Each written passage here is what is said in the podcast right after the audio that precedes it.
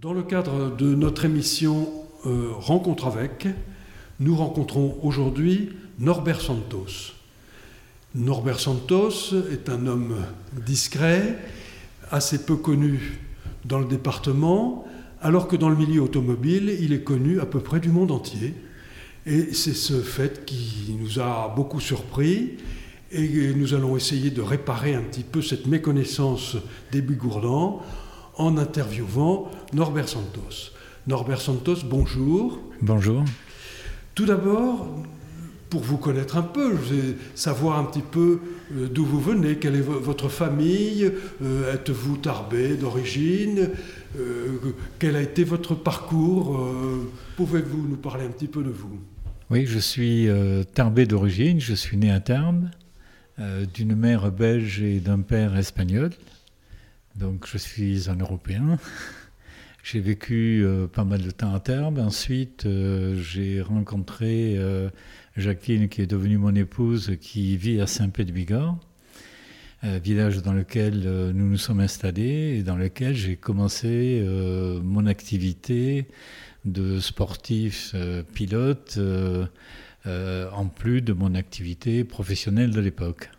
Quelle était-elle votre activité professionnelle et votre formation de l'époque? Ben, à l'époque, ben, j'étais enseignant, prof de techno, je travaillais à Pau, au collège Clermont. Et alors, par ailleurs, vous disiez que vous étiez passionné d'automobile. Oui, je suis, euh, je suis passionné d'automobile, né un peu dans l'automobile. Euh, euh, mon père était passionné de mécanique. Mes frères Antoine, mon frère aîné, et mon frère cadet Jacques étaient également passionnés de, de, mécanique, Jacques de sport automobile également. Euh, donc c'est avec Jacques que, j'ai commencé à participer à quelques épreuves régionales de, locales. Ah, parce que là, il ne s'agit plus seulement de mécanique, il s'agit de piloter. Voilà, c'est tout a débuté par le pilotage en fait. Je pense que euh, la passion de mécanique et le, pilotage sont euh, relativement proches en ce qui me concerne. Donc j'ai commencé par piloter uniquement par euh, par intérêt de la vitesse, entre guillemets. Euh, voilà, ce qui m'intéressait était de, comprendre euh, quels étaient les, les, mécanismes qui permettaient de pouvoir aller vite avec une voiture. Et, sur quelle voiture avez-vous commencé alors? Ah, Sur une euh, Dauphine. Euh, ça, a commencé avec des Dauphines. À l'époque, euh, bah, toute voiture était éligible pour pouvoir participer à un slalom, à une course de côte, à un petit rallye régional. donc voilà, il y a eu des rallyes régionaux, il y a eu de la course de côte, il y a eu du slalom. Cette aventure-là a duré pas mal d'années, tant que mon frère a pu mettre à ma disposition des voitures que que je lui rendais pas toujours en très bon état. Euh, ensuite, euh, euh, j'ai acheté une monoplace. C'était la première vraie voiture de compétition dont j'ai disposé. une monoplace qui était une voiture très, très pointue, très compliquée à, à utiliser, à piloter. Là, on, a passé un cran, parce que de la Dauphine, je pense que vous avez dû piloter des Porsche, des, enfin, des, voitures non monoplaces. Non, pas, beaucoup, de, beaucoup de, voitures, plus des, voitures de série. Et je suis passé, euh, comme je le disais, un peu rapidement à une monoplace. Donc ça a été la première, euh, la première vraie voiture que j'ai eu l'occasion de, piloter, euh, qui ne m'a donné pratiquement aucune satisfaction.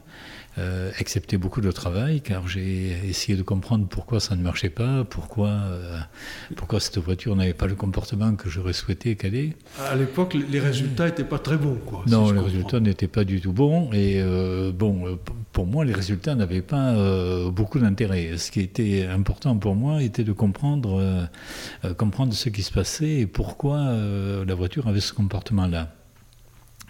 Voilà, et puis j'ai fini par abandonner cette, euh, cette voiture-là et euh, je me suis euh, dirigé vers l'acquisition d'une berlinette alpine qui à l'époque était la voiture, la voiture de compétition euh, un peu polyvalente qui permettait de faire euh, du rallye, de la course de côte, du slalom euh, et également d'être utilisé sur la route, ce qui aujourd'hui serait complètement inconcevable. donc voilà, j'ai commencé avec une première berlinette alpine et puis là, je me suis davantage intéressé à la compétition et à la performance et au pilotage. Euh, voilà, j'ai eu plusieurs berlinettes alpines avant de passer à d'autres euh, voitures.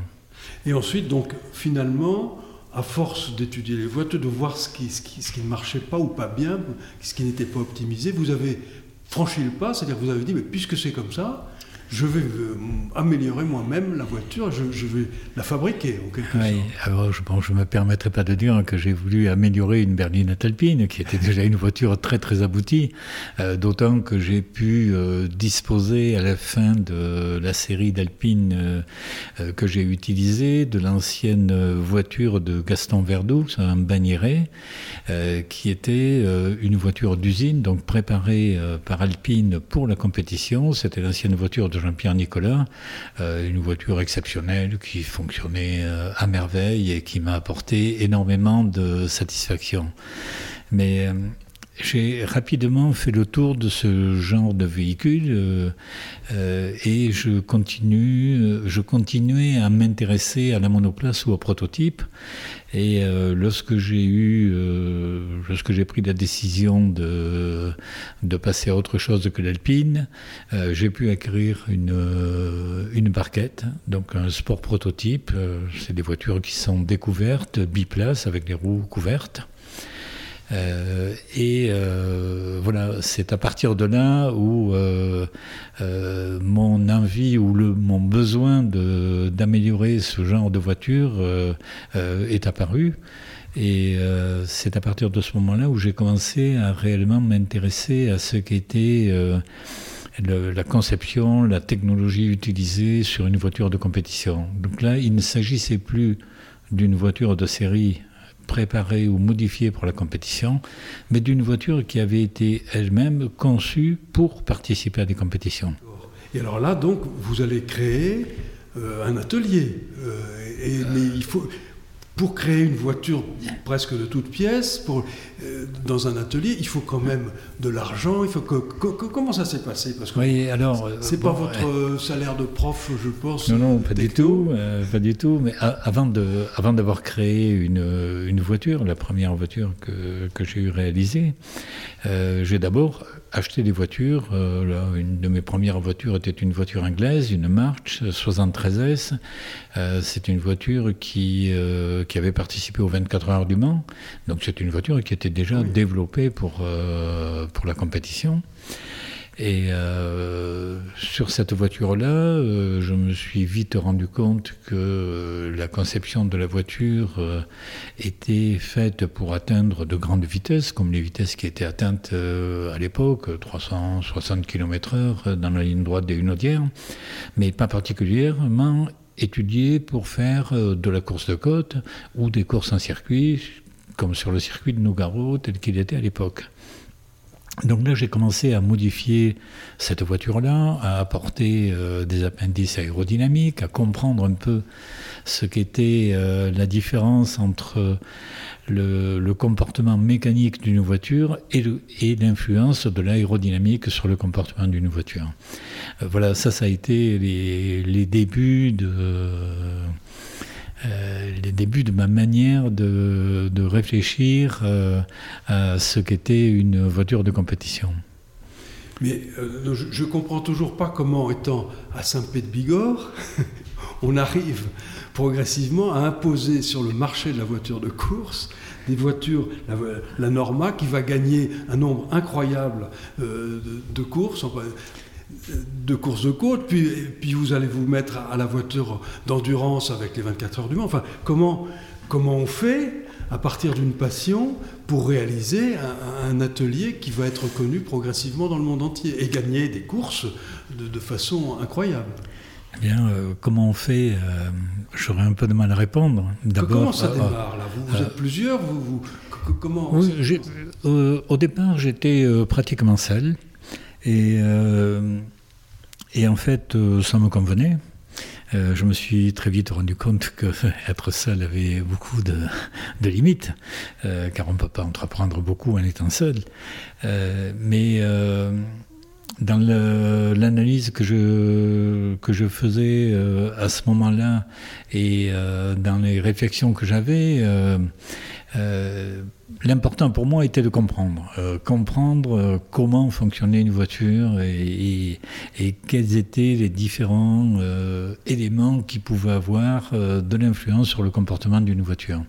Donc j'ai eu cette première voiture, puis une seconde, une troisième, une quatrième, jusqu'à un point où un jour, je me suis dit qu'apporter autant de modifications sur une voiture qui avait été conçue par une autre société, ne représentait pas euh, un véritable intérêt.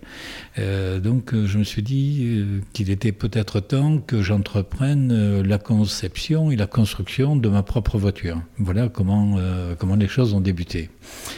Et là, je me suis lancé dans quelque chose qui, je pense que si aujourd'hui je rencontrais quelqu'un qui avait aussi peu de connaissances que celles que j'avais à l'époque et qui, qui sont en train de me dire voilà, je vais euh, construire ma propre voiture, je le découragerais. Parce que depuis, je me suis rendu compte de toutes les difficultés qui existaient pour euh, concevoir et réaliser une voiture. Mais l'inconscience de, la jeunesse, de l'époque, euh, des amis que j'avais rencontrés qui étaient partie prenante pour participer avec moi à la construction de cette voiture euh, ont fait que je ne me suis rendu compte de rien. Et, euh, je me suis lancé. Et, votre épouse était d'accord? Alors, bon, mon épouse n'était pas forcément d'accord. Euh, je pense que lorsque je l'ai rencontrée, l'automobile et la voiture de compétition n'ont pas été nos premiers sujets de conversation. Mon épouse adore les voyages. et donc euh, voilà, elle n'était pas d'accord, mais elle a accepté et euh, elle a accepté dès le départ. Euh, et aujourd'hui, elle continue à accepter. Donc voilà, 50 ans après. Alors moi, je, vous ai rencontré un petit peu par hasard il y, a, quelques années, vous vous en souvenez bien sûr pas, mais c'était dans les courses de côte à, à Osmet. et là, je voyais effectivement des, des passionnés de voitures la course de course, je ne savais même pas ce que c'était. J'ai vu que c'était une, course, c'était un sprint en quelque sorte, dans, un circuit très tortueux et grimpant. Euh, c'est là que, vous avez commencé à concevoir des voitures pour ce type de, course? Voilà, c'est pour ce type de course, euh, c'est le type de, compétition auquel je participais. Et là aussi, euh, avec la bande d'amis qui m'entouraient, nous avons eu envie d'avoir ici, dans le département, euh, une belle course de côte. Euh, nous sommes dans une région de moyenne montagne. Nous avons commencé par euh, reprendre l'organisation de la course de côte de Bagnères, les Palomières. À l'époque, la, compétition partait à la sortie de Bagnères jusqu'au plateau des Palomières. Donc ça, ça a duré 5-6 ans. Euh, on se réunissait une fois par semaine à Bagnères euh, avec euh, le groupe de personnes qui, qui m'entouraient pour organiser cette épreuve, jusqu'à ce que une des dernières années, autour des années 1980, un pilote ait fait une sortie de route, se soit blessé euh, en sortant de la route. Et là, nous nous sommes dit que le parcours n'était peut-être pas adapté à l'évolution des voitures et à la vitesse que prenaient les voitures à l'époque. Donc, euh, nous avons cherché euh, ici autour de Tarbes un tracé qui puisse être sécurisé. Et nous avons trouvé la côte de d'Osmet, qui est une, une côte euh, de 2 km de long. C'était le minimum pour pouvoir accéder à un niveau de championnat de France. Euh, donc on a gratté les derniers euh, centimètres pour arriver à 2 km, car il fallait que minimum la, compétition fasse 2 km. Et là, ben, nous nous sommes dit qu'il fallait organiser une belle épreuve. Et pendant 10 ans, euh, l'équipe d'une quinzaine de passionnés euh, qui étaient autour de moi ont vraiment beaucoup, beaucoup, beaucoup travaillé. Mais lorsque je dis beaucoup travaillé, c'est euh, récupérer 40 tonnes de glissière de sécurité à peau, les faire transporter à Osmet, euh, les mettre en place, planter les poteaux, et ça c'était euh, la semaine précédente l'épreuve, et la semaine suivante redémonter euh, toutes ces glissières de sécurité, car à l'époque la DDE considérait que les doubles rangées de glissières étaient dangereuses.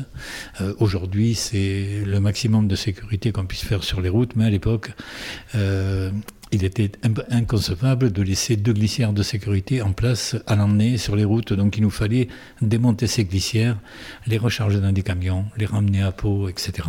Bon, ça c'est uniquement pour, euh, pour le côté sécurité du tracé. Mais euh, nous avons également beaucoup, beaucoup travaillé, et ça, c'était pratiquement à longueur d'année, pour créer un chemin parallèle à la route en hauteur euh, sécurisé, euh, pour que les spectateurs puissent se déplacer le long du parcours, des emplacements spectateurs, des emplacements buvettes, etc. etc. Mmh. Voilà. Donc nous avons organisé cette épreuve pendant dix ans. nous avons fini l'organisation en étant en championnat de France avec une très bonne notation de la fédération euh, au niveau de, de l'organisation. À l'époque, André Diviès, président de la ZAB, euh, était là avec nous, euh, puisque notre association était directement rattachée au circuit de Nougaro. voilà. Et en 1990, lorsque j'ai lancé l'idée de construire une voiture pour participer aux 24 heures du Mans, l'équipe de passionnés bénévoles qui m'entourait à l'époque euh, a considéré qu'il était plus possible de continuer à organiser Terbosmetz et de, bloquer trois soirs par semaine, plus le samedi, plus le dimanche, pour travailler sur un projet d'une voiture pour les 24 heures du Mans. Donc en 1990, nous avons euh, abandonné l'organisation de cette épreuve. Donc, euh, si je comprends bien, pendant toute l'organisation de, etc., vous aviez déjà, euh, vous aviez déjà à Saint-Pé-de-Bigorre. Euh, ah oui, construit plusieurs voitures. Donc voilà, avec la, même équipe. Norma Autoconcept existait déjà. oui, Norma Autoconcept existait déjà. D'accord. Et Norma, pourquoi Norma? Alors pourquoi Norma euh, Norma, c'est la contraction de deux prénoms, de Norbert, qui est mon prénom, et Marc, qui était le prénom d'un ami euh, à nous, qui faisait partie de cette équipe-là, qui a trouvé la mort lors d'essai à Nogaro. Euh, voilà, et un souvenir de Marc avec qui j'avais beaucoup de projets. nous avions des projets communs. De sa disparition, nous avons décidé de, de, créer euh, la société euh, Norma Autoconcept.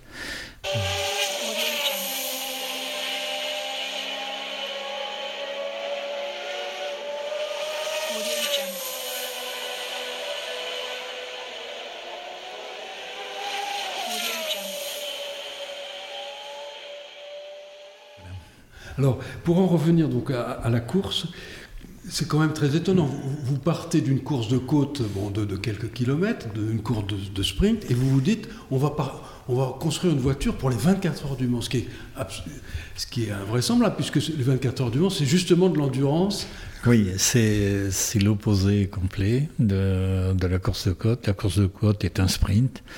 Euh, pendant une minute, une minute trente, euh, c'est comme le 100 mètres par rapport au marathon. C'est exactement la même chose. Donc euh, il faut d'emblée, grâce à une grande concentration, pouvoir donner le maximum de, de ses possibilités et avoir une voiture qui, elle aussi, permette, dès le premier virage, d'avoir une adhérence efficace.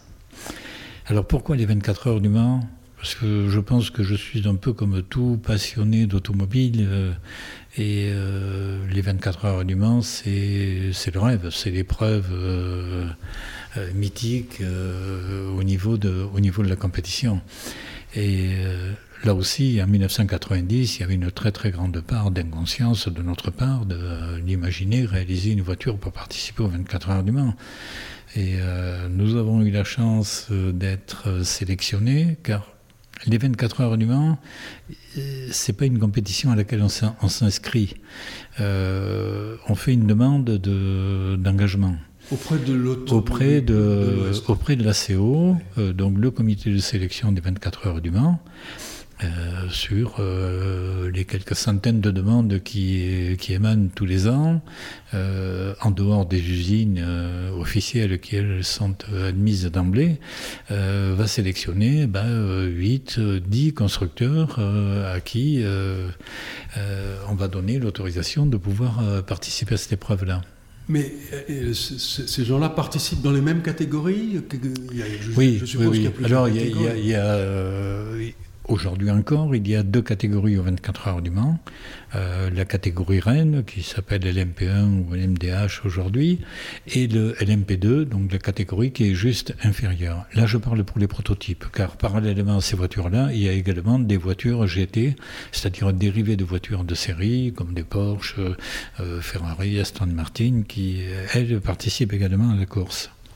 Vous, vous étiez donc dans la catégorie prototype. Oui, dans la grande catégorie. Voilà. Oui, oui, non, mais euh, à venir, euh, il, fallait, il fallait entrer par la grande porte.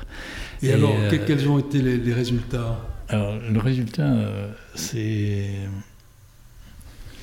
Le résultat, nous ne le connaissons pas, car la voiture, malheureusement, n'a pas pu rouler, car nous avions fait le choix de motoriser cette voiture-là avec un tout nouveau moteur français. On avait envie de travailler avec des Français plutôt qu'avec des Anglais qui étaient les, numéros un à l'époque au niveau des motorisations. Euh, donc nous avions fait le choix d'utiliser un moteur MGN euh, qui n'a jamais fonctionné et qui n'a jamais permis à la voiture d'être qualifiée. Donc ça a été euh, un échec total. ça a représenté trois ans de travail, d'un travail considérable. Euh, de la part de tous les bénévoles. Une voiture euh, réalisée que par des bénévoles. C'était, euh, comme je l'ai un peu annoncé tout à l'heure, c'était trois soirées par semaine, plus tous les samedis, plus tous les dimanches. Et tous les bénévoles qui étaient là passaient leur congé. Enfin, voilà, ça a été un travail considérable pour un résultat catastrophique. Par contre, en matière de, courses de côte, vous avez gagné absolument toutes les courses de côte et, les plus prestigieuses, en particulier aux États-Unis. Oui, et euh, à ce moment-là, euh, bon, moi je me suis posé la question de savoir euh, s'il fallait poursuivre ou s'il fallait abandonner, car financièrement, le projet avait été entièrement autofinancé, donc ça représentait un véritable échec. Et, là, je me suis dit que il fallait utiliser euh, cette expérience-là comme un tremplin de départ pour, euh, pour entreprendre quelque chose. Et j'ai créé une société à ce moment-là qui s'appelait Norma Autoconcept en 1990. Nous avons fait construire un bâtiment de 600 mètres carrés euh, à Saint-Pé. Et, et, là, j'ai décidé de concevoir et de réaliser des voitures pour des pilotes et pour des écuries et en ce qui me concernait, de tirer un trait sur, euh, sur ce passage euh, en tant que pilote. Donc euh, là, je me suis retrouvé de l'autre côté, du côté du constructeur. Voilà. Et à parler avec des pilotes, je savais un peu de quoi ils me parlaient, mais ça a été pour moi tirer un trait sur, sur cette période de pilote, entre guillemets. Oui, alors j'ai vu parce qu'il est paru là récemment euh, un livre, ou plutôt deux, livres, sur Norma, euh, la création, les créations de Norbert Santos, euh, très bien illustrés. Et dans ces deux livres, on, voit à la fin le, nombre de pilotes qui a piloté des Norma. Il y a plusieurs centaines de pilotes. Enfin, j'ai vu ça, c'est impressionnant. Donc, c'est une voiture, la, Norma, qui a été dans toute l'Europe et dans le monde entier et qui a gagné et qui est très, très demandée. Mais alors, donc, vous, les concevez, vous les construisez à Saint-Pé-de-Bigorre. Parlons un petit peu de l'entreprise, justement. Euh, ça représente combien de, personnes qui travaillent à, à Norma Il y a eu jusqu'à une trentaine de salariés dans l'entreprise. donc, à un moment, euh, il y avait une, une très grosse activité euh, qui, aujourd'hui, est en train de redémarrer. Et je pense que ce qui se passe aujourd'hui est très, très intéressant à suivre. On en parlera un petit peu tout à l'heure. Et euh, oui, vous parliez du nombre de pilotes. Euh, c'est vrai, ces deux livres ont été écrits par euh, Jean-Marc Tessèdre, qui est le journaliste référent dans le monde au niveau du sport prototype. c'est lui qui écrit l'annuaire des 24 heures du Mans tous les ans depuis 30 ans. Et un jour, il a pris contact avec moi. Il me dit il serait intéressant d'écrire ton histoire. Et donc, moi, je n'avais absolument aucune archive, je n'avais pratiquement conservé aucune photo, j'avais des souvenirs qui étaient un peu brouillons dans ma tête, et je lui ai dit, euh, ça me semble impossible car euh, euh, je n'ai rien de tout ce qu'il te faut pour pouvoir... non, mais il me dit ça, je peux trouver toutes les informations, les classements, etc. etc. donc Jean-Marc a travaillé pendant quatre ans pour rédiger ces deux ouvrages. Et, euh, et lorsqu'il a eu pratiquement terminé, un jour il me dit euh, Norbert, euh, voilà, je, je pense qu'il est important de recenser tous les pilotes qui ont roulé sur des normes. Alors je dis non, Jean-Marc, c'est tâche impossible. Euh, c'est impossible. Tu oublieras certains pilotes et, euh, et ce serait pas bien d'en oublier parce qu'il n'y a pas eu un pilote plus important qu'un autre. Donc il me dit non, non, mais euh, euh, je pense que je pourrais faire ça sans en oublier aucun. Et je crois qu'il y a 1600 ou 1700 pilotes qui ont été euh, répertoriés, nom, prénom, voilà le type de voiture sur laquelle ils ont couru. alors, dans cette entreprise, à Saint-Pé-de-Bigorre, là, dans, les 35 ans que vous avez œuvré à, construire des voitures, combien vous avez produit de, voitures à peu près? C'est quel rythme pour produire une voiture de un prototype? Alors, pour, produire une voiture euh, prototype, euh, c'est-à-dire modèle, euh, modèle unique, il faut plusieurs mois. Lorsqu'on produit plusieurs voitures semblables, on ne peut pas appeler ça de la série, mais de la toute petite, petite série. si tout est bien organisé, à deux opérateurs, je dirais qu'il faut un peu moins d'un mois pour, euh, pour construire une voiture. Alors quand on parle de construire une voiture, c'est pas vous, n'êtes pas motoriste, c'est-à-dire vous, achetez les moteurs et vous construisez le châssis et, puis le, ce, qui couvre le châssis. Oui, alors euh, aujourd'hui nous ne nous, occupons pas des moteurs, ce sont des motoristes qui prennent en charge ce, ce secteur-là, ce qui n'a pas toujours été le cas. Car pendant euh, près de dix ans, nous avions un ingénieur motoriste qui travaillait avec nous et nous produisions nos propres moteurs. Donc là, c'était vraiment la voiture de A à Z, c'est-à-dire qu'on partait d'une feuille blanche et en fonction d'une réglementation, on concevait une voiture, on la dessinait entièrement, le châssis, les suspensions, euh, y compris la motorisation. Euh, voilà. Ah c'était pas de l'adaptation, c'était c'était de la conception. Je crois que vous, vous, étiez parti d'un châssis alu, puis vous avez évolué vers le châssis en fibre de carbone. Oui, alors il y a eu, euh, il y a eu plusieurs stades d'évolution. On a commencé euh, à travailler en 1990 avec une très bonne euh, relation que nous avions eue à l'époque avec M. Dangean, qui était directeur de la Socata à Tarbes qui nous avait euh, ouvert les portes de la Socata, qui nous permettait d'aller comprendre les technologies aéronautiques qui étaient utilisées à l'époque, avec euh, le nid d'abeille notamment, les composites, puisqu'il euh, commençait à travailler le carbone. Et je pense que M. Dangean, en, nous ouvrant les portes de la Socata, comme il l'a fait à l'époque, dans les années 88-90, nous a permis de progresser très très rapidement dans le choix de tous les matériaux euh, qui sont utilisés dans la conception d'une voiture. Et comment fait-on pour euh, avoir des gens compétents qui viennent travailler chez vous à Saint-Pé-de-Bigorre? C'est quand même pas ni Toulouse, ni Paris. Bon, ce, qu'il faut savoir, c'est qu'en France, il y a très peu de constructeurs automobiles. Euh, aujourd'hui, euh, il reste euh, des constructeurs artisanaux, comme nous, peut-être trois constructeurs. Ligier, Miguel, et Norma, ou Nova maintenant, puisque la société a changé d'appellation pour passer sous l'appellation Nova. Et je pense que nous sommes les seuls. Donc, des gens avec une formation spécifique, il n'en existe pas sur le, dans le monde du travail. Donc euh, les gens sont formés Et c'est nous qui formons en interne les gens dans notre entreprise, qui sortent avec des bases, bien sûr. actuellement, l'associé de Camille, ma fille, qui dirige la société Nova, est euh, un ingénieur qui a fait ses études à l'ENIT à Tarbes, que j'ai connu il y a 20 ans, lorsqu'il a fait son, un stage chez nous, son PFE, son projet de fin d'études chez nous, et il n'en est jamais reparti. Donc il a tout de suite mordu à... Il faut, oui, oui, oui, c'est quelqu'un qui est aussi passionné que moi par, euh, par, le, par la conception et par la compétition.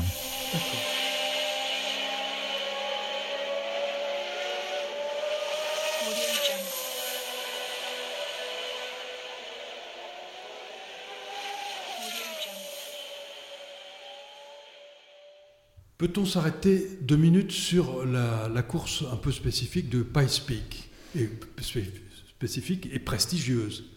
Vous pouvez nous en dire quelques mots? Oui, avec, euh, avec grand plaisir et grand intérêt, car euh, pour euh, tout amateur de sport automobile, je disais tout à l'heure que les 24 heures du Mans étaient l'épreuve phare.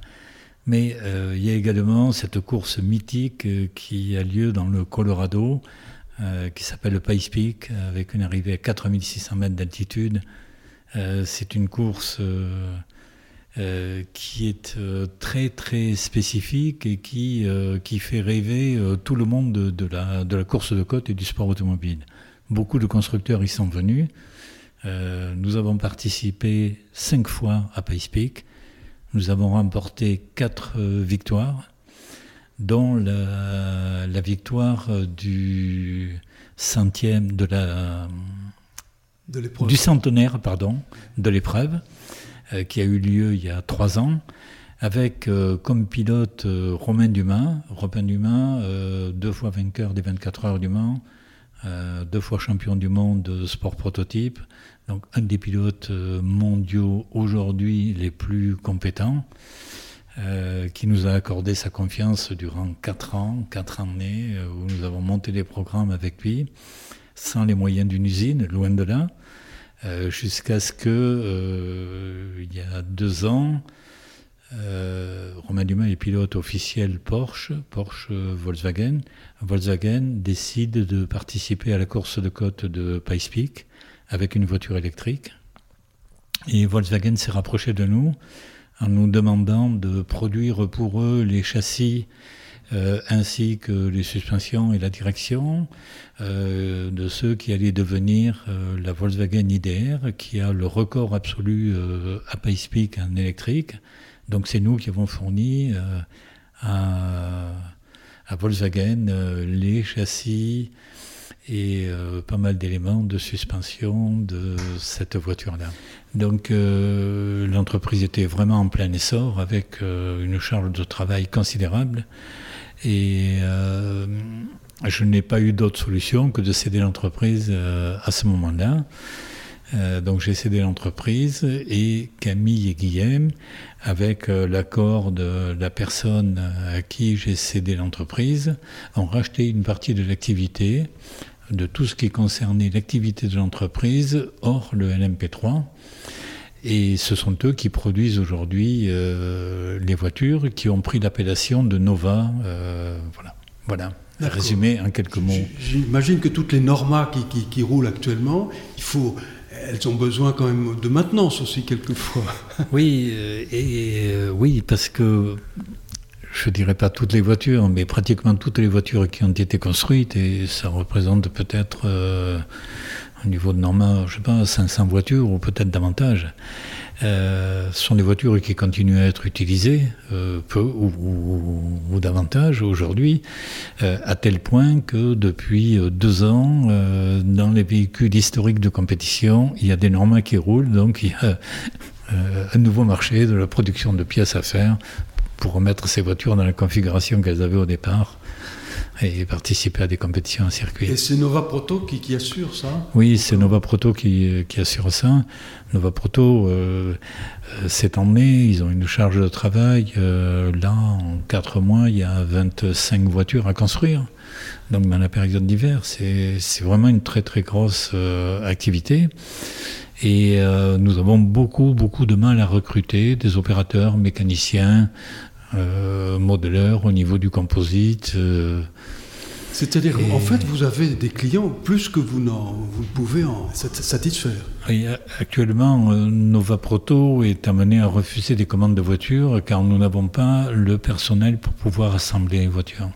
Belle entreprise, donc, que vous, qui est Oui, reprise et, par votre... et une entreprise qui est restée euh, ici euh, euh, en Bigorre. Bon, euh, nous avons été très sollicités pour euh, partir nous installer auprès d'un circuit, ce qui aurait été logique que nous soyons aux portes d'un circuit. Même, Et- même proche, Nogaro, ou- Oui, oui, oui, bien sûr. Nogaro. pour faire des essais. Oui, pour- c'est le circuit que nous utilisons en priorité pour faire des essais. Il y a également Poirneus, qui est, qui est à également à une heure de, de Saint-Pé. Et disons que tous les gens qui apprécient le cadre de vie euh, et la région ici euh, avaient envie d'y rester, n'avaient pas envie de partir euh, s'expatrier euh, au bord d'un circuit. Et maintenant, si on envisage l'avenir, quels, euh, quels sont les projets de Nova Proto? Alors No- Nova Proto conçoit des voitures de compétition pour deux domaines très différents, la course de côte, comme ça a été le cas avec Norma, en sachant qu'aujourd'hui, la référence mondiale de la course de côte euh, reste Nova Proto, puisque euh, nous avons euh, un titre de champion d'Europe, enfin des titres de champion d'Europe, champion d'Allemagne, champion d'Italie, d'Espagne, du Portugal, du Luxembourg, d'Angleterre. Vainqueur de la course de côte de Pikes nous en avons parlé tout, à l'heure. Et parallèlement à ce programme de course de côte, il y a un programme concernant le circuit. Actuellement, il y a une toute nouvelle voiture euh, qui, euh, qui a été conçue et entièrement réalisée dans les ateliers de Saint-Pé-de-Bigorre qui est destinée à des courses d'endurance en circuit. Euh, c'est une voiture magnifique qui correspond à, la philosophie des voitures euh, actuelles et qui a euh, déjà un petit point d'avance car elle est prévue pour recevoir un système d'hybridation qui n'est pas installé dans la voiture aujourd'hui mais qui le sera très rapidement dès que la réglementation le permettra. Car aujourd'hui, la réglementation ne le permet pas encore. Autrement, la voiture aurait pu, aurait pu être une des premières voitures euh, sport prototype euh, en dehors des 24 heures du Mans conçue avec un système d'hybridation. Eh bien, je vois que l'automobile continue chez les Santos. Merci Norbert Santos. Merci à vous.